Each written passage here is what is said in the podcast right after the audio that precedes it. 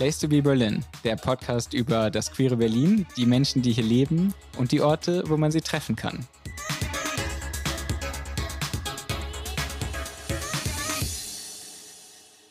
Herzlich willkommen zur sechsten Episode des Place to be Berlin Podcasts. Ich bin Tobias Sauer. Dieses Mal treffe ich jemanden, von dem ich mich immer frage, wie er das alles unter einen Hut bekommt.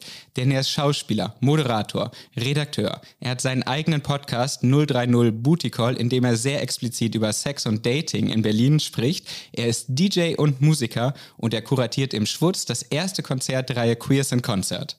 Und genau dort, im Schwutz, Berlins großem queeren Kulturzentrum, hat er mich begrüßt. Dennis Ackermann. Hey Tobi, schön, dass du hier im Schwutz bist. Äh, freut mich, dich kennenzulernen.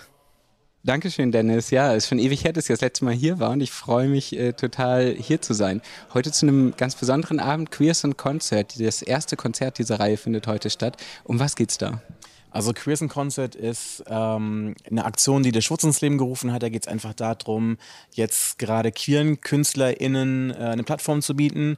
Das ist ja jetzt während Corona echt schwer gewesen. Es ja, gab ja wirklich für ganz viele Acts kaum Möglichkeiten zu performen. Klar, es gab das ein oder andere Livestream-Konzert, was man irgendwie spielen konnte. Aber natürlich ist es trotzdem irgendwie nicht genug gewesen für KünstlerInnen, die halt wirklich davon leben. Und ich glaube, wenn wir vor allem was ver vermisst haben während Corona, dann ist es dieses Live-Gefühl. Also einfach Live-Musik, gute Live-Musik, diese Gänsehaut, die man so kollektiv so spüren kann. Und ich glaube auch einfach so dieses Konzerterlebnis zwischen ganz vielen Leuten.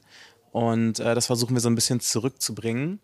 Und heute ist es so, dass ich äh, quasi die Serie ähm, ja, starten darf. Mit meinem Konzertabend wollte ich ähm, ja, eine Plattform bieten für queere Acts, die ähm, ja, schwarz POC sind und ähm, habe da, glaube ich, ein ziemlich cooles Line-up zusammen äh, basteln können. Ähm, wirklich auch Leute, die ich auch schon vor Corona unbedingt mal irgendwie live erleben wollte oder buchen wollte. Unter anderem Kitty Smile aus Paris. Das ist, wenn man sich mit Voging beschäftigt, halt echt eine Legende. Und dann haben wir auch äh, Unique dabei. Das ist auch eine Legende, vor allem so Jersey-Musik mäßig. Also ich glaube, die meisten Leute werden ihre Musik schon mal gehört haben, ohne jetzt unbedingt zu wissen, wer das jetzt ist. Und die hat auch wirklich so ein ganzes Genre geprägt, kann man auf jeden Fall sagen. Dann mit dabei ist auch ähm, La Bailey. Das ist so ein, ähm, so ein Kollektiv aus Berlin, die machen sehr coole Musik, sehr so tropical, Hip-Hop, RB, aber du hörst einfach diese bra brasilischen, brasilianischen Einflüsse und die sind halt live echt richtig, gut. Also die haben auch ihre eigenen TänzerInnen auch immer dabei. Und äh, Malonna ist auch da. Ähm, das ist eine Künstlerin hier aus Berlin, die äh, auf Deutsch singt. Es ist wirklich was ganz anderes. Also es ist wirklich so ein richtiges Kontrastprogramm. Und äh, wir haben natürlich auch noch ein paar VogerInnen noch dabei, die die Show noch so ein bisschen weiter aufwerten. Vom äh, Legendary House of Saint Laurent. Und also ich glaube, es wird ein ziemlich geiler Abend. Oh, das klingt, klingt total cool und voll cool, dass du äh, Leute einladen konntest, die du selbst lange kennst und, ähm, und gerne hörst. Du kuratierst, das heißt, du hast den gesamten Abend heute gestaltet. Ganz genau. Also es war wirklich monatelang irgendwie Leute anschreiben, äh, mit denen aushandeln, das Konzept erstellen. Und es ist gar nicht so einfach gewesen, weil du einfach merkst, dass ganz viele Acts so ein bisschen müde sind. Insbesondere man muss natürlich auch sagen, es ist in letzter Zeit sehr viel passiert und es hat dann auch immer so richtig Tempo aufgenommen, also so richtig Fahrt aufgenommen. Also weil als wir vor ungefähr zwei Monaten, drei Monaten angefangen haben zu buchen, war noch nicht mehr klar, werden wir überhaupt Live-Gäste da haben können? Also wird es überhaupt ein Publikum haben können? Und äh, dann war das halt auch so, dass auch ganz viele Acts gesagt haben, so nee. Oder dann war auch der, der Punkt, auch das war gar nicht klar, können Acts außerhalb von Deutschland überhaupt einreisen? Also das waren wirklich solche Geschichten, die das Ganze ein bisschen erschwert haben. Und jetzt hat ja alles irgendwie ein Happy End. Also jetzt haben wir wirklich so ein 2G-Event und äh, also ich bin super aufgeregt. Und die ersten äh, Gäste sind da, heute ein paar sind heute da, mhm. nicht so, äh, besonders viele, aber ein paar und die KünstlerInnen sind auch schon angekommen, wenn ich das gerade richtig gesehen habe. Heute wird ja gestreamt, man kann sich auch anschließend bei YouTube noch angucken, das mhm. Konzert heute Abend. Den Link ähm, packen wir natürlich in die äh, Show Notes, klar. Ähm, wie ist es, was denkst du, waren diese Streams, gab es ja öfter, hast du gerade schon angesprochen in letzter Zeit, war das ein Ersatz für, ein ausreichender Ersatz für Live-Konzerte? Diese Gänsehautatmosphäre, haben die sich durch Streams übertragen lassen? Ich würde sagen, dass es anfangs so ein bisschen auf jeden Fall so ein Novum war, was ähm, schon für viele Leute irgendwie was transportieren konnte. Also ich meine zum Beispiel am Anfang waren, glaube ich, alle doch recht euphorisch, als es diese Livestreams aus den Wohnzimmern von irgendwelchen Acts gab. Und äh, dann gab es ja auch so richtige Festivals. Also das war total krass. Also dann hast du plötzlich in einem Festival gespielt, also in einem Online-Festival neben Leuten wie David Guetta und sonst irgendwie, wo du denkst, unter normalen Bedingungen würde das überhaupt nie passieren, aber online bzw. Corona macht das möglich. Also da könnte man dann vielleicht wirklich von so einer Chance in der Krise sprechen. Ähm, aber ich habe das Gefühl gehabt, dass dann diese Begeisterung und diese Euphorie für Livestreams dann doch relativ schnell abgeflaut ist. Und ich glaube, man kann eigentlich nur noch schwer ähm, ich sag jetzt mal, jemanden hinterm Ofen vor, äh, Ofenrohr hervorlocken, wenn du jetzt einen Livestream anbietest. Aber der hier in, äh, im Schwurz ist halt schon so ein besonderer. Also ich würde klicken, wenn ich nicht hier wäre. und ihr solltet auch klicken. Und im November, Dezember gibt es auch die Möglichkeit, hier wieder live äh, vor Ort dabei zu sein. Also die letzten vier Konzerte der Reihe sind dann äh, auch mit Publikum, 2G-Regel, also geimpft, genesen. Äh, dann kann man das hier äh, auch live vor Ort äh, genießen. Du bist ja auch selbst Musiker, trittst selbst auf. Du hast gerade schon mir verraten, du bist letzte Woche das erste Mal wieder live vor Publikum aufgetreten. Wie war, wie war das für dich? Ey, ist das wirklich total nerve-wracking gewesen. Ähm, weil ich meine, früher war das halt so vor Corona, habe ich eigentlich fast jedes Wochenende irgendwo aufgelegt und dann halt auch wirklich so ähm, europaweit und auch immer mit rumreisen. Und dann während Corona war das dann so, dann ging das alles plötzlich nicht mehr. Dann hast du so ein paar Livestreams gemacht, aber ohne irgendwelche Menschen zu sehen, sondern das war halt so bei dir im Wohnzimmer oder irgendeinem Club, wo halt kein Mensch war. Und dann jetzt plötzlich geht es wieder alles voll los. Du hast super viele Bookings und ist alles irgendwie sehr kurzfristig. Und alle Leute sind, glaube ich, auch so ein bisschen noch so in so einer Beobachterstellung, wo sie auch nicht so ganz wissen, wie soll ich mich verhalten. Und ich glaube, ganz viele haben auch so ein bisschen so eine Social Anxiety entwickelt in dieser Zeit. Und dann plötzlich bist du dann da und ich glaube, du stehst dann da als Act und denkst dir so, wow, so viele Leute und den Leuten, die halt im Publikum stehen, geht es genauso. Und ich weiß schon noch, dass ich echt ein bisschen verunsichert war, weil ich glaube, ich es geht, glaube ich, bei den meisten Leuten so, dass man so ein bisschen aus der Übung ist, man ist es gar nicht mehr so gewohnt. Ähm, wie ist das jetzt? Ähm, aber es ist auf jeden Fall doch sehr, sehr schön und auf jeden Fall ein Gänsehautmoment. Ich bin echt froh, dass das Ganze wieder anfängt und kann es eigentlich kaum erwarten, bis jetzt wieder so, ich sag jetzt mal, diese Normalität einschleicht, weil jetzt ist es halt immer noch jedes Mal sehr aufregend, was es dadurch auch irgendwie emotional ein bisschen anstrengend macht, finde ich jedenfalls. Genau. Guck mal, wie aufregend und äh, emotional anstrengend das jetzt gleich wird. Ich freue mich total drauf. Ich würde vorschlagen, wir hören vielleicht kurz mal rein, den Anfang. Den Rest äh, könnt ihr euch dann ja äh, bei YouTube nochmal anhören. Und Dennis, wir beide sprechen einfach in den nächsten Tagen nochmal im Studio. Dann haben wir ein bisschen mehr Zeit und äh, die Nervosität ist ja vielleicht schon ein bisschen abgeflaut wieder. Sehr gerne.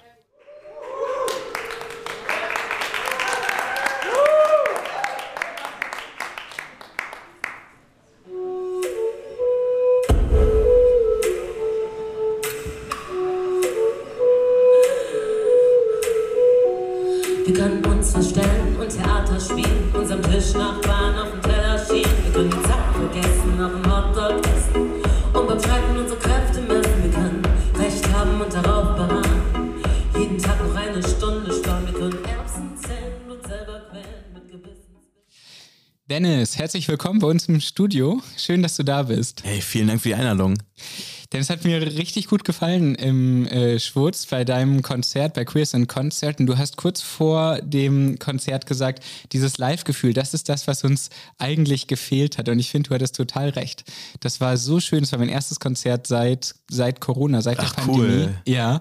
Und es war so toll, einfach mit anderen Leuten gemeinsam Musik zu hören. Ich finde es wirklich so ein, so, es war so ein schönes Gefühl. Mm, nee, es war wirklich so. Also, da gab es ja, ähm, für alle, die es jetzt nicht gesehen haben, ja auch so Momente, wo die Acts durch das Publikum gelaufen sind. Dann ist eine Parade mehr oder weniger, na, wobei Parade ist vielleicht ein bisschen krass, aber auf jeden Fall ist es so eine, wie sagt man, es gab so ein, ähm, Ah, wie sagt es man denn? so ein Spalier oder so. Es gab so ein Spalier, genau. Es gibt noch ein anderes Wort auf jeden ja. Fall. Und die Leute sind dann wogend da durchgelaufen, haben getwerkt, sonst was gemacht. Dann gab es auch so ein bisschen so eine Session, die hatte was von so einem Zumba-Kurs, aber ein cool. Ja, voll. Ne? Und äh, ich, man, man kann sich ja noch angucken, YouTube äh, und True. so weiter. Ich habe es gerade nochmal überprüft. Ja. Äh, ist auf jeden Fall abrufbar in den Show Notes der Link. Cool. Ähm, da gibt's ja, hat man wirklich gesehen, wie talentiert manche Leute sind, mhm. ne? Von den Gästen, mein Gott.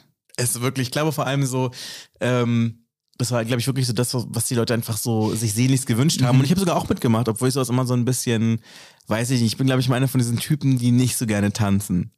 Ich schon, aber ich hasse es, wenn ich dabei ähm, gefilmt werde. Ja, genau. Und das war ja ein Livestream. Das ja. heißt, du bist die ganze Zeit direkt im Internet. Und peinlich, äh, danach äh, schrieben mir Leute, ah, Tobi, ich habe dich gesehen. Und ich denke, oh Gott, muss das sein, bitte, ja? Okay, dabei habe ich mich nicht so viel bewegt, glaube ich. Vielleicht war das dann auch wieder der... Naja, Vielleicht Es bist hat- du ja genau deswegen aufgefallen. Es hat wahnsinnig viel Spaß gemacht, fand ich. Und ich fand, es war ein tolles, tolles, tolles Konzert mit, mit, äh, mit coolen Gästen. Ja, war auch eine coole Mischung. Äh, der Einstieg mit Melonda war, war super, fand ich. Äh, unique, das hat mich total geflasht. Das war Hammer, richtig ne? cool. Ja. Hammer, Hammer. Ich Ja. war auch so voll am Fanboyen. Und normalerweise mache ich das eigentlich nicht so, dass ich zu Leuten hinrenne und sage, ey, darf ich ein Foto mit dir machen? Ja, Ähm, aber ich habe es dann wirklich gemacht. Ich habe dann wirklich, ich war ein richtiger Fanboy. super. Weil ich spiele ihre Musik auch ganz oft Mhm, Glaube ich, in ja. Sets und äh, ich feiere sie voll und das ist auf jeden Fall echt ein richtig schöner, auch so emotionaler Moment, dass sie auf jeden Fall auch so dabei war. Dabei waren ja gar nicht so viel äh, Gäste, also wie viel waren denn da? Fünf, 50, 40? Irgendwas in dem Bereich, würde ich sagen, oder? Mm, Ich würde schon sagen, dass es 100 waren. 100? Okay. Das ist halt sind sehr weitläufig, ne? Also das ist halt wirklich eine Riesenhalle für alle, die noch nie da waren.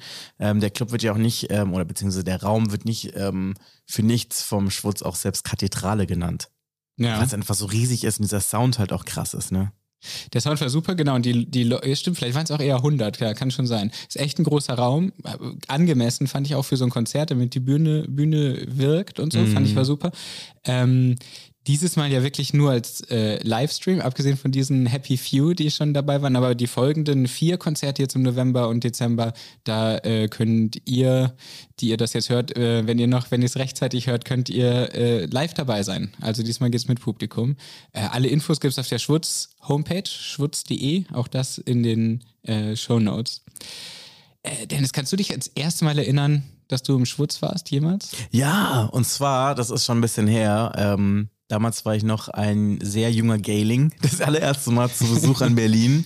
Und ähm, mein erster Besuch war tatsächlich mit so einem Date verbunden. Ah ja. Und ähm, ich weiß noch, dass wir die Möglichkeit hatten, uns zwischen Schwutz und zwischen der Busche zu entscheiden. Oh Gott. Und ich fand schon, dass Busche sich so, ich will nicht sagen scheiße anhört, aber ich wollte dann doch lieber in Schwutz gehen. Äh, einfach nur so rein vom Klang des Namens. Und äh, war dann da und fand es echt cool. Das war damals am Mehringdamm. Mhm.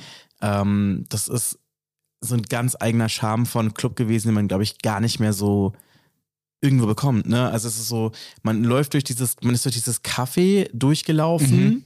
ist quasi so ganz nach hinten, dann geht so eine Treppe runter und dann ist man in so einem Kellerclub. Und ähm, da hat man dann so drei Räume, einen ganz großen, so einen mittleren und dann so eine kleine Lounge. Und ähm, ich muss ganz ehrlich sagen, ich habe da die wildesten Partys gehabt. Und ähm, es gibt auch so einige Songs, wenn ich diese höre, äh, verbinde ich die auch voll mit der Zeit und auch ein bisschen so mit den Leuten, mit denen ich halt damals so irgendwie zu tun hatte.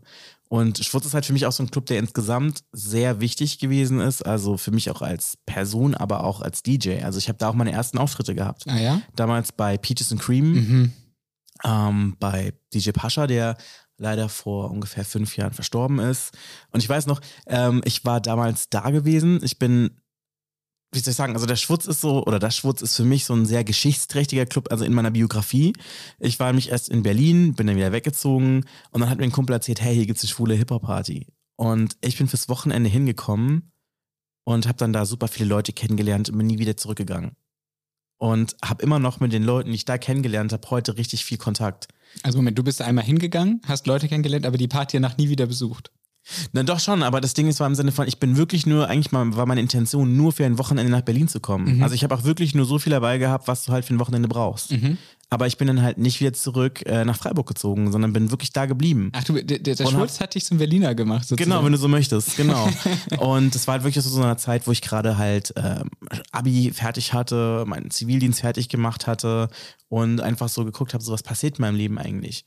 Und ähm, da da auch so eine Beziehung quasi zu Ende gegangen war und so war so, hey, warum nicht hier bleiben? Und wie gesagt, da sind dann halt auch wirklich Leute halt in mein Leben getreten, mit denen ich halt noch heute echt super viel zu tun habe. Und ich kann mich halt noch erinnern, ich war auf dieser Party und im Suff meinte ich so, ey, kann ich mal auflegen hier zu DJ Pascha? Und ich hatte davon noch nie aufgelegt. Ich hatte keine Ahnung. Ich wusste nur, dass ich einen Musikgeschmack habe, den ich für gut finde, gut äh, befunden habe. und ähm, ich glaube, nüchtern hätte ich mich das auch nie getraut, ihn zu fragen. Er meinte so, ja klar, auf jeden Fall, mach. Und äh, ja, auf jeden Fall war es dann so, dass ich dann halt wirklich, glaube ich, eine Party später da schon aufgelegt habe. Und das war dann irgendwie schon so der Anfang von allem. Aber, aber äh, hat er dann einfach gesagt, komm vorbei oder habt ihr vorher mal irgendwie geprobt? Oder Nein, es war wirklich so, der hat mir wirklich total blind vertraut und ich konnte überhaupt nicht auflegen. Also, sondern es war wirklich so, ich war dann da und es war so nach dem Motto, ja, kann sein, dass scheiße wird. Ne? Und ich hatte auch gar nicht so den Anspruch, richtig geil zu sein, sondern ich wollte einfach nur coole Musik spielen, weil ich halt so in der Szene allgemein und ich war schon in dem Alter sehr viel unterwegs, auch deutschlandweit. Das Gefühl hatte so, ich liebe Hip-Hop, aber ich hatte immer das Gefühl, es gibt es nicht so in der queeren Szene. Und Mhm. dann gab es halt ab und zu Partys, ähm, die gesagt haben, okay, hey, wir spielen all mixed. Und dann haben die dann noch teilweise in der Promotion geschrieben, dass sie einen Hip-Hop-Floor oder einen R&B-Floor haben. Und dann, was gab es damals? Da gab es einen Song von Britney Spears, einen Song von den Black Eyed Peas, und vielleicht noch irgendwie Pussycat Dolls, wenn die krass drauf waren und dann noch Sugar Babes und dann war's das. Und dann waren wir wieder back to Kylie oder Sleeve House. Mhm. Und ich habe dann einfach gedacht, so, hey, ich muss unbedingt diese, diese, diese Chance am Schopf packen und einfach wirklich so die Art von Musik spielen, die ich halt hören möchte. Und das hat irgendwie ganz gut funktioniert. Sau cool. Und ich finde find das total spannend, weil meine, meine Erfahrung beim Schwurz waren irgendwie so ein bisschen so ähnlich. Also ich bin auch, ich war vor zwölf Jahren hierher gezogen nach, äh, nach Berlin. War vorher in Trier Mhm. und, ähm, und dort gibt es das Schmitz, die Schwule Männerinitiative Trier Zentrum. Okay. Das klingt ja schon so ähnlich wie Schwurz. Dann dachte ich, okay, du musst natürlich auch in Schwurz. Das, das ist natürlich auch das, also es hat ja auch einen, einen Ruf. Das ist irgendwie das große Kulturzentrum. Da gibt es halt so viele Partys. Und dann bin ich halt dahin und so ähnlich wie du dachte ich auch, wow, es gibt ja irgendwie andere Partys. Also in Trier für eine Stadt der Größe toll, zwei Partys pro Monat und so war echt super. Aber es war natürlich äh, Kylie, Britney, Madonna. Ja. Jedes Mal. Ja. Immer. Hat auch Spaß gemacht. Ich hatte großartige Abende. Aber dann war ich hier und dann, wow, es gab so viele unterschiedliche Partys auf einmal ähm, mit, mit Musikrichtung, äh, keine Ahnung, äh, Indie und lauter so Zeug. Damals London Calling und Mhm. Ja, wie die Partys hießen. ja. Äh, Das, das gab's, das gab's da nicht. Das hat mir auch total geflasht am, am Schluss. Da war ich auch eine Zeit lang sehr, sehr, sehr oft da. Ja. ich muss auch ganz ehrlich sagen, ich hatte auch ein bisschen so das Gefühl, dass muss man vielleicht aber auch sagen, dass es sich auch, glaube ich, über die Jahre so ein bisschen verändert hat. Aber früher habe ich das Gefühl gehabt, dass Clubs alle noch so ein bisschen differenzierter gewesen sind. Weißt du, ich meine? Also, dass, glaube ich, jeder Club immer so eine bestimmte Nische bedient hat. Mhm. Also ich fand zum Beispiel so, wenn du guckst, so Schwurz war früher so ein bisschen so alternativer, aber auch cool. Dann hattest du die, zum Beispiel so Partys, die halt so richtig polished und glamorous waren, so wie zum Beispiel damals Kino International oder das GMF oder so. Mhm. Und das hatte nochmal so eine ganz besondere Art oder so einen ganz besonderen Schlag Mensch angezogen. Mhm. Und dann hattest du dann auch zum Beispiel auch diese Techno-Clubs oder so. Mhm. Und ähm, also ich fand auf jeden Fall das irgendwie ganz spannend, dass es da wirklich immer so bestimmte, einfach wirklich so bestimmte Typen Menschen gab, die halt immer in die jeweiligen Locations gegangen sind. Dann hast du aber auch zum Beispiel Leute gehabt, die nur in Schöneberg unterwegs gewesen sind oder so. Oder die, äh, wie heißt dieser Club, der neben dem Prinzknecht ist? Action. Connection. Connection, genau. Und ich weiß nicht, ich habe früher mal so das Gefühl gehabt, so, wenn du zum Beispiel zu jemandem sagst oder jemanden kennenlernst und der erzählt dir, wo er feiern geht, dass du schon so eine ungefähre Ahnung hast, mit wem du es zu tun hast. Und Weißt du, was ich meine? Glaubst du, das ist jetzt nicht mehr? Mm, ich glaube, dass die Clubs sich doch ein bisschen angeglichen haben. Mhm. Also ich glaube, dass es mittlerweile auch gar nicht mehr so, so krass getrennt ist wie früher. Also zum Beispiel früher war das, glaube ich, für Leute, die zum Beispiel Rock hören, unglaublich, äh, undenkbar, in einen Club zu gehen, wo Britney läuft. Während es zum Beispiel für Leute, die Hip-Hop gehört haben, undenkbar war, auf Techno feiern zu gehen. Und ich habe das Gefühl, dass das, das alles so ein bisschen mehr zusammenkommt und dass das gar nicht mehr so eine große Sache ist. Genauso wie es für viele queere Leute früher ein absolutes No-Go war, hetero feiern zu gehen, weil sie irgendwie Angst hatten, da niemanden kennenzulernen oder da vielleicht irgendwie komisch angegangen zu werden. Während du, glaube ich, mittlerweile auch in einem Hetero-Club jemanden kennenlernen kannst, wenn du das möchtest. Ja, vielleicht hat sich das in den letzten zehn Jahren ein bisschen geöffnet insgesamt, wobei ich ähm, auch damals schon fand, oder nee, anders. Ich fand damals, dass das Schwurz eben so unterschiedliche Partys veranstaltet hat, die dann auch wieder in sich unterschiedliche Leute angezogen haben. Aber genau. trotzdem war haben sich diese Leute dann irgendwie, der Schwurz war irgendwie so, ja, so ein, so ein Punkt, an dem man sich dann getroffen hat. So ein irgendwie. Melting Pot, ne? Ja. Genau, aber ich fand trotzdem, dass halt das Schwutz dann doch irgendwie zwar so ein Melting Pot war, aber gleichzeitig halt trotzdem andere Leute angezogen hat, wie jetzt halt wirklich so, weiß ich nicht, die ganzen anderen Clubs, die es halt früher gab, wie Kino International und Mhm. keine Ahnung. Ähm, g- glaubst du, also für mich hat es hat es auch sowas wie so ein, wie so ein, ja, so ein Safe Space in dem Sinne, Mhm. dass ich mich dort wirklich äh, auch wohlgefühlt habe und getraut habe, auch überhaupt erstmal hinzugehen, als ich mich vielleicht in manche andere Party noch überhaupt nicht hingetraut hätte damals oder in manch anderen Schuppen, sag ich Same, mal. auf jeden Fall. Glaubst du, ist immer, ist es immer noch so, deiner Meinung nach? Dass das Schwutz ein Safe Space ist für Leute? Und so eine Bedeutung hat? Ähm, Kannst du gar nicht ich sagen, denke weil- schon. Ich denke schon. Also ich meine, ich glaube halt, Schwutz ist immer so, ich sag, ich würde sagen, so eine Safe Choice. Ne? Mhm. Also ich meine, Schwutz ist eigentlich, du kannst da eigentlich nicht viel falsch machen. So, du kannst, glaube ich, immer einen coolen Abend haben. Mhm. Und ich glaube halt, dass das Schwutz mittlerweile über die Jahre halt auch so vielseitig und auch divers geworden ist, dass du da, glaube ich, auch so für alles das Passende findest. Ich meine, wenn du feiern möchtest, auf jeden Fall. Wenn du irgendwie nur so ein bisschen was trinken möchtest, es gibt auch so ein bisschen diesen Barscham. Wenn du Bock auf Sex hast, der, der Darkroom ist ausgebaut worden und es gibt sogar Partys, die sexpositiv sind oder bei denen sogar Sex vielleicht sogar im Fokus steht, wenn du es so nennen möchtest. Und ähm, ich finde, dass die da schon sehr viel irgendwie zusammenbringen, was für mich so in der Vorstellung einen Queer Space oder beziehungsweise einen Mhm. Safe Space ausmacht. Ähm, den Darkroom gab es früher, glaube ich, noch nicht in, in, im Mehringdamm, oder? Es gab, glaube ich, damals die Schlagernacktparty ja, die gibt es immer und noch. es gab, ja. glaube ich, insgesamt so eine Nacktparty. Okay. Aber ich war noch nicht da gewesen. Da war ich auch nie, muss ich gestehen. Obwohl alle, die da waren, sagen, es ist der Hammer und das sollte man mindestens einmal gesehen haben. Aber da habe ich mich auch nie hingetraut. Es ist so lustig. Ich hatte, ich hatte äh, vor ein paar Monaten ein Vorstellungsgespräch Oh und äh, der HRler, also die Person, die mich halt eingestellt hat, hat dann auch gemeint, ah ja, ich sehe, dass du viel mit dem Schutz zu tun hast und so. Da gehe ich ja auch voll gerne hin auf die Schlagernackt-Party. Und Wow. ähm, ich fand das halt irgendwie total witzig, weil er halt auch, äh, ich habe ihn zumindest das Retro gelesen und gehe auch von dem, was ich so gehört habe, davon aus, dass es so ist. Aber der findet halt den Club total cool und die Schlagernackt-Party und so. Und das ist so eine Sache, die ist für mich so surrealistisch. Also ich kann mir vorstellen, dass das super spaßig ist, aber ich glaube, ich würde es dann doch ein bisschen viel finden für mich. Du, Ja. ich meine? So diese Ja. Musik und Ja. keine Ahnung. Wo, wobei am Ende lernt man doch auch immer, es passiert nichts, was du nicht willst. Und Im schlimmsten Fall gehst du halt hin, guckst es dir an und gehst wieder. Kannst ja Voll. auch machen. Aber ich meine, die Party ist ja, glaube ich, auch gar nicht so sexfokussiert oder orientiert. Ja. Ich glaube, es ist ja wirklich nur diese Gaudi aus, ich renne hier nackt rum und schunkel zu, mein Freund, der Baum ist tot. Ähm, oder was da so läuft. Komm, da müssen wir mal hin und gucken uns das mal gemeinsam, Genau. gemeinsam an. Sag mal, du hast ähm, ganz am Anfang vom, ähm, äh, vor dem Konzert auch im, im Gespräch ähm, gesagt, dass du bei der Musikauswahl, die du getroffen hast in, bei deinem Konzert, ähm, einen Fokus gelegt hast auf äh, Musik, besonders von, von POCs, also People of Color, Persons of Color. Warum, warum war das so wichtig für dich? Äh, für mich ist es einfach wichtig gewesen, weil ich einfach finde, dass das queere, die, die queere Szene in Deutschland, auch in Berlin und auch im Allgemeinen, immer noch sehr weiß geprägt ist. Also ich meine alleine schon so Geschichten so wie die Auswahl der Musik.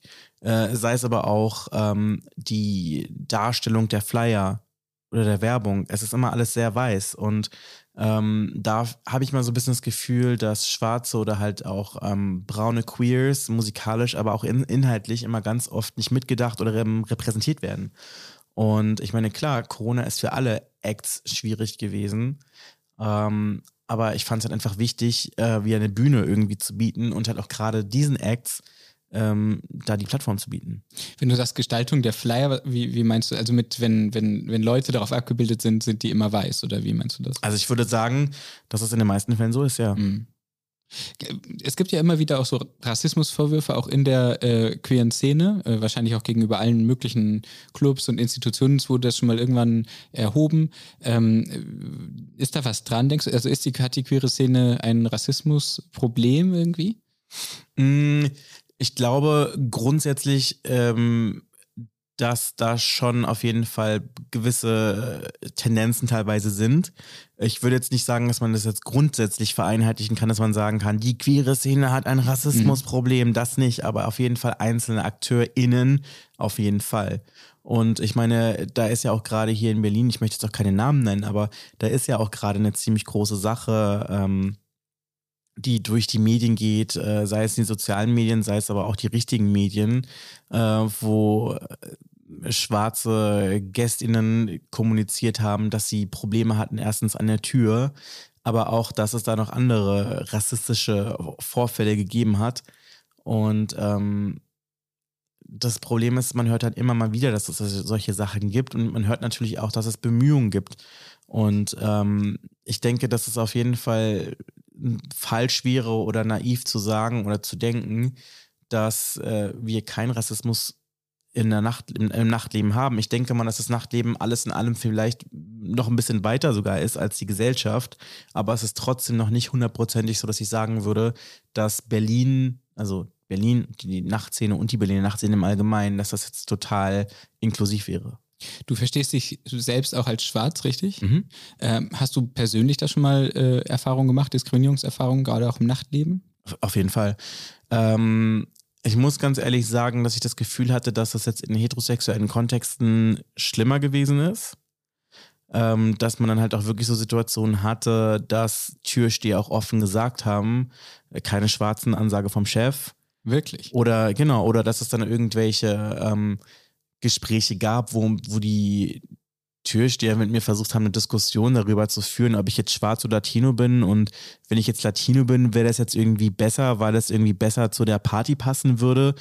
Oder auch so dieser Generalverdacht, dass man jetzt irgendwie Drogen dabei haben könnte oder vielleicht homophob ist oder so. Und da habe ich halt auch solche Geschichten auch in queeren Spaces gehabt, dass äh, man da irgendwie von TürsteherInnen angegangen worden ist da wirst du dann rausgegriffen oder wurde es rausgegriffen äh, und, und dir das unterstellt? Genau, aber das ist jetzt, hm. das muss ich fairerweise auch sagen, länger her. Ne? Also das ist jetzt auch, liegt, liegt ja schon ein paar Jahre zurück. Aber von wegen, was man so mitbekommt, was man so, so sieht oder erlebt, äh, habe ich schon so Geschichten gehabt, wie dass ich versucht habe, auch auf Raves zu gehen mit Freunden von mir, die auch schwarz waren oder sind. Und wir sind drei schwarze Männer an der Tür gewesen. Wir sind an einem Abend in keinen Club gekommen. Mhm queere Clubs, Hetero-Clubs in keinen, weil es irgendwie hieß, ja, entweder nur, nur Typen oder keine Ahnung. Die haben natürlich dann irgendwie nicht gesagt, ähm, dass es an der Hautfarbe liegt, aber der Subtext war der. Mhm. Ne? Also das war dann schon irgendwie ziemlich offensichtlich.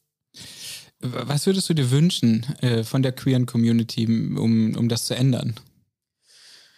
Ähm, was würde ich mir wünschen? Ich glaube, ich würde mir wünschen, dass es da auf jeden Fall ein Bewusstsein für gibt, dass es Rassismus wirklich gibt, dass der real ist, dass wenn man darüber spricht, einem das nicht abgesprochen wird. Also ich meine, ich finde sowieso, dass wir in der queeren Szene noch dieses Problem haben, dass wir mal ganz oft dieses Whataboutism haben. Mhm. Also, also, das bedeutet, dass man einen Vergleich anstellt und dadurch relativiert. Genau, also dass du quasi einen Vergleich anstellst und dann die Erfahrung der Person, wie auch immer die aussehen würden, die halt irgendwie runter machst oder vielleicht sogar der Person absprichst. Ne? Und das sind zum Beispiel so Geschichten. Und ich glaube, ich würde mir einfach auch ganz oft wünschen, dass Leute da ein bisschen sensibler sind, ein bisschen mehr vorgehen und auch in Situationen, wo es Sinn macht, sich zu empören, sich da auch solidarisch zu zeigen und nicht irgendwie davon auszugehen, dass deine schwarzen Freunde, deine POC-Freunde, deine was auch immer Freunde, also weil Rassismus ist nicht nur ein schwarzes Problem, sondern es ist ein Problem, bei dem gerade nicht schwarze oder, oder gerade weiße Personen irgendwie vor allem was machen müssen, weil das ja auch irgendwie eher aus dieser Richtung kommt. Ne? Und ähm, das wäre, glaube ich, so eine Geschichte, wo ich mir wünschen würde, dass die Gesellschaft, und das würde ich jetzt verallgemeinern, da auf jeden Fall ein bisschen empathischer ist. Ja, das ist ein schöner Wunsch. Aber äh, tatsächlich, wenn man so die äh, Medienberichte in letzter Zeit hört, dann äh, ist da, glaube ich, noch ein weiter, weiter Weg. Ähm, Nochmal zurück zu äh, Queers äh, in Concert und zu der, zu der Konzertreihe. Mhm. Ähm, was da auffällt, gut, es sind auch Live-Konzerte trotzdem, ähm, ist relativ wenig von der Musik, für die Berlin eigentlich, glaube ich, so ähm, weltweit vielleicht sogar bekannt ist, nämlich äh, der, der Techno-Bereich. Ich glaube, dass es vielleicht auch ein bisschen am Konzept liegt, dass ähm, Queers in Concert sich ja insbesondere halt wirklich an, ich sag jetzt mal, SängerInnen richtet ähm, und weniger an DJs. Und ich glaube, dass es einfach damit zusammenliegt. Also ich glaube, dass das jetzt in meinem Fall auch eher vielleicht eher mehr so die Ausnahme war, dass ich halt auch zwei Leute hatte, die jetzt in erster Linie halt eher auflegen, als jetzt wirklich zu performen. Die haben dann, die machen schon ihre eigene Musik und alles. Aber ähm, zum Beispiel Unique hat dann ja auch während ihrer Performance zum Mikrofon gegriffen und ein paar von ihren neuesten Tracks halt auch live performt. Ähm, und ich glaube halt einfach, dass es halt daran liegt, dass ähm, das Schwurz halt einfach, glaube ich, bei dem Konzept and Concert halt wirklich eher so auf dieses, auf dieses Konzerterlebnis gesetzt hat, als auf, ich sag jetzt mal, das Rave-Gefühl. Mhm. Du bist auch selbst äh, Musiker, Caramel Mafia, Caramel. Mafia. Oh Gott, wie spricht man das richtig aus? Caramel Mafia, genau. Oh Gott, eigentlich so Aber ich finde es immer lustig, wenn Leute wow, Karamell Mafia sagen. Also wenn das immer so, so richtig deutsch klingt. Ja. das ist immer witzig. Ich, ich, ich freue mich natürlich immer, wenn Leute das irgendwie sagen, aber es ist witzig. Man kann dich äh, hören, zum Beispiel auf Soundcloud, auf Mixcloud. Ähm, für mich klingt das nach, äh, nach so Hip-Hop mit richtig Power. Ähm, äh, so richtig treibend, ein bisschen Afrobeats reingemischt, auch wenn ich das immer so ein komisches Schlagwort finde, weil irgendwie das, das klingt so, als gäbe es, also weiß ich nicht, das klingt, klingt nach so einem Wort, in dem man eigentlich tausend äh, verschiedene Musikrichtungen irgendwie äh, mm. subsumieren, ja, subsumieren kann irgendwie. Aber äh, würdest du das auch so beschreiben, deine Musik, oder wie würdest du die charakterisieren? Ähm, ja, ich finde eigentlich, dass, ähm, dass du schon ganz gut getroffen hast. So. Ähm, also ich würde sagen, ich mache so einen Mix aus Hip-Hop, RB, aber halt auch wirklich so alles drumherum irgendwie. Äh, ich glaube, man hört auf jeden Fall die karibischen, aber auch so die Afro-Einflüsse raus. Äh, ich glaube, man hört aber an gewissen Punkten auch, dass ich halt auch wirklich so äh, mich als Berliner identifiziere und ich glaube, dass auch ab und zu so ein bisschen so die, Elektri die elektrischen Impulse dabei sind. Äh, ich würde sagen, es ist wirklich so ein Mix aus allem, aber fett ist oder wichtig ist auf jeden Fall, dass es halt wirklich auf die Fresse ist. Mhm, und das, das ist es, das ist es, das ist es glaube ich, total. Äh, wie ist denn da eigentlich die, die Szene? Also, was, äh, wir haben gerade schon kurz über Techno und so gesprochen, aber ähm, ist Berlin auch eine Rap- und Hip-Hop-Stadt? Ähm, also, ich würde sagen, auf jeden Fall im heterosexuellen Kontext auf jeden Fall. Mhm. Auf jeden Fall. Wobei ich das Gefühl habe, dass Berlin zwar sehr viel dazu bieten hat, aber so alles in allem so ein bisschen stiefmütterlich behandelt wird, weil halt irgendwie alle Leute so voll auf Techno sind. Aber ich glaube trotzdem, die Angebote, die es im Hip-Hop-Bereich gibt, sind schon ziemlich gut. Und auch in der queeren Szene ist es halt auch wirklich mittlerweile so, dass ich sagen würde, dass wir eine queere Szene haben, auf der äh, Hip-Hop und RB läuft ähm, auf der auch wirklich, wo auch wirklich Leute aus anderen Städten, wo das viel weiter verbreitet ist, sei es Amsterdam, sei es Paris, sei es London oder so, aber halt auch die USA, wo die trotzdem auch auf jeden Fall rüber gucken, das wahrnehmen und cool finden. Ähm, manchmal habe ich so das Gefühl, dass gerade in dem Bereich auch besonders viel, also im Rap- und Hip-Hop-Bereich besonders viel passiert, ähm, während andere ja, andere Musikbereiche finde ich so ein bisschen, ah, es war vielleicht auch mein laienhafter Eindruck, nur so ein bisschen mehr auf der Stelle treten. Mhm. Äh, hast, hast du auch das Gefühl, oder würdest du das so sehen, dass da, dass da mehr Innovation gerade drin ist? Voll, aber ich glaube, das liegt wirklich so an, wie soll ich sagen, ich glaube, das liegt wirklich daran, dass da einfach unglaublich viel passiert. Also, ähm, wie soll ich sagen? Also ich glaube, vielleicht muss man das vielleicht ein bisschen global galaktischer betrachten, so, ja. ne? Aber ich meine, wenn man so guckt, also ich bin jetzt Anfang 30 und ähm, damals, als ich klein war, gab es ja Hip-Hop in Deutschland auch. Das waren dann eher so ein bisschen so stümperhafte Versuche, so ein bisschen das nachzustellen, was es in den USA gibt. Mhm. Und ähm, über die Jahre ist es, glaube ich, einfach so immer mehr in die DNA der Hip-Hop-Heads reingeflossen, aber auch immer, immer mehr auch so in die DNA von Europäern reingekommen, so ein bisschen. Und ich glaube, in den letzten Jahren ist es halt auch wirklich so, so geworden, dass ähm, Hip-Hop, die Musik und der Lifestyle auch eine Sache ist, die, mit der sich immer mehr ähm, Afro-Europäer mehr auseinandersetzen, mhm. ähm, dass man sich dann auch mehr so ein bisschen so mit den eigenen Wurzeln auseinandersetzt, also seien es zum Beispiel afrikanische, seien es karibische Einflüsse, seien es afroamerikanische Einflüsse und du merkst halt einfach, dass da jetzt wirklich super viel passiert, weil jetzt halt einfach so eine ganze Generation oder ganze Generationen jetzt einfach da sind. Und ähm, das siehst du halt einfach, dass sich halt diese KünstlerInnen jetzt einfach mehr mit ihrer Geschichte auseinandersetzen und dann aber auf der anderen Seite auch, dass es mittlerweile gar nicht mehr so ist, dass ähm, Menschen so sehr auf ähm, einzelne Genres festgelegt sind. Also wie gesagt, also du hast mittlerweile wirklich Rapper, RapperInnen, die äh, zwar Musik äh, machen, die jetzt unter Hip-Hop fallen würde oder R&B oder Afrobeat, aber die dann zum Beispiel kein Problem haben, den gleichen Abend später irgendwie auf Techno feiern zu gehen. Und diese Einflüsse hörst du teilweise einfach in der Musik. Und da hast du halt wirklich unterschiedliche Sachen und auch das ist dann so ein bisschen so ein Melting Pot, wo halt einfach diese ganzen verschiedenen Einflüsse einfach alle zusammentreffen. Und ich glaube, das ist der Grund, warum sich das einfach alles so weiterentwickelt.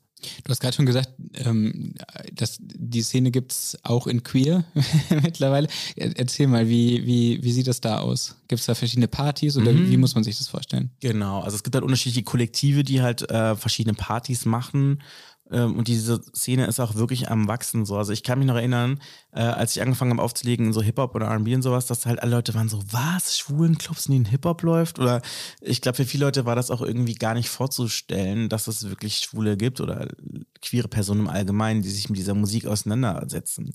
Weil ganz viele Leute halt einfach denken, diese Musik oder diese Genres sind grundsätzlich homophob, transphob, frauenfeindlich, aber das ist halt nicht so. Und ich glaube, da wird wirklich so den ganzen Genres so ein bisschen Unrecht getan. Ich meine, klar, du hast auf jeden Fall überall so ein paar Spinner dabei. Aber ich glaube, man, man kann nicht sagen, dass ein Genre oder eine Musikart homophob, transphob ist, sondern das sind die teilweise Leute, die sowas machen. Und auf jeden Fall ist es halt so, dass es mehrere Partys gibt. Also wir haben zum Beispiel, mein bester Kumpel und ich haben vor fünf Jahren unsere eigene Party ins Leben gerufen, die heißt Ratchet, weil wir einfach so das Gefühl hatten, es gibt das, was wir hören möchten, einfach nicht so in Berlin. Und ähm, wir fanden halt einfach die anderen Partys, die es halt damals gab, wo irgendwie Hip-Hop oder sowas lief, ein bisschen zu experimentell für unseren persönlichen Geschmack und äh, haben unsere eigene Party gemacht. Dann gibt es aber auch zum Beispiel ähm, Berries, das ist auch eine andere queere Party. Es gibt aber auch eine andere Partyreihe beziehungsweise ein Kollektiv, die heißen Homies, die auch Partys machen. Das würde ich jetzt eher mehr in die feministisch slash queer-feministische Richtung packen. Ähm, und da gibt es auch zum Beispiel das No Shade Kollektiv. Also es gibt echt viel und jetzt in den letzten Jahren ist es auch so, dass auch so die Voging-Scene so ein bisschen mehr da reinwächst und so. Und du merkst einfach, dass es gerade echt in Bewegung. Und jetzt ist natürlich ein bisschen schade für alles, was es halt natürlich gibt, dass halt da Corona dazwischen gekommen ist, aber du merkst einfach, dass das Fahrt aufnimmt, dass es einfach wächst. Und wie, das sehen wir halt auch zum Beispiel so, dass wir Bewerbungen von KünstlerInnen aus Amerika, England, Holland, Frankreich bekommen, die wirklich von unseren Partys gehört haben und wirklich sagen so, ey, wir möchten da unbedingt hinkommen. Und das ist halt irgendwie echt schön zu sehen, dass irgendwie das, was man sich irgendwie mal so erdacht hat in so einer durchzechten Nacht halt wirklich auch Früchte trägt und du auch einfach siehst, dass du die Möglichkeit hast, irgendwie vor allem für POCs einen Safe Space zu kreieren, wo sie einfach sein können, wer sie möchten, unabhängig von der Außenwelt, aber halt auch einfach so das Gefühl haben, dass sie in einem Safe Space sind, ne? So cool. Klingt, das klingt total gut. Dennis, könntest du uns vielleicht ähm, so ein paar Tipps aufschreiben? Die würden wir einfach auf die Website äh, stellen, sodass die Hörerinnen, Hörer, Hör, HörerInnen äh, das nochmal äh, in aller Ruhe äh, nachlesen können, vielleicht inspiriert werden. Ja, super. Klar. Voll gut. Dennis, wir müssen nämlich schon zum Ende kommen. Die Zeit ist schon, schon wieder abgelaufen. Nein, es ging so echt wie im so Flug, Schnell ne? geht das immer, oder? äh, vielen Dank, dass du mit uns geteilt hast. Deine äh, Erfahrung auch im, Beze- äh, im Bereich Rassismus, die negative Art ähm, sind. Ähm, ich glaube wirklich, diese Bewusstseinsbildung gerade in der, in der äh, weißen Mehrheitsgesellschaft ist, glaube ich, wirklich ein wichtiger Punkt. Und vielen Dank, dass du darauf nochmal hingewiesen hast vorhin. Ähm, vielen Dank auch, dass du ein bisschen Einblick gegeben hast hinter die Kulissen des Schwurz und deine eigenen Schwurzerfahrungen sozusagen mit uns geteilt hast und äh, in Bezug auf die Hip-Hop- und Rap-Community hier in Berlin. Danke dir. Danke dir. Uns verstellen und Theater spielen, unserem Tischnachbarn auf dem Teller schieben. Wir können die Zeit vergessen, auf dem Hotdog essen und beim Streiten unsere Kräfte messen. Wir können Recht haben und darauf. Dennis hat es gerade schon angekündigt, auf der Website www.place2beberlin findest du Tipps rund um queeren Hip-Hop in Berlin. Und du findest dort außerdem viele weitere Podcast-Episoden, tolle Videos, die dir die Stadt aus ganz unterschiedlichen Perspektiven zeigen und viele weitere Tipps und Infos für deinen queeren Urlaub in Berlin. Noch ein Tipp, am 9. Dezember auf Instagram ziehen Weinhaus und Parker, unsere beiden Lieblings-Drag Queens, wieder durch die Nacht bei Süß und Deftig. Alle Infos dazu auf Instagram. Place to Be Berlin ist ein Projekt der Siegessäule finanziell gefördert durch die Senatsverwaltung für Wirtschaft, Energie und Betriebe des Landes Berlin. Die Musik hat der DJ Electrosexual komponiert. In der nächsten Episode gehen wir nach Schöneberg, den queeren Regenbogenkiez Berlins. Dort ist auch Eisenherz zu Hause, ein Urgestein der queeren Szene. Eisenherz ist aber nicht nur eine Buchhandlung, sondern organisiert gerade im Herbst und Winter auch tolle Veranstaltungen. Eine von denen werden wir uns mal anschauen. Bleibt dran!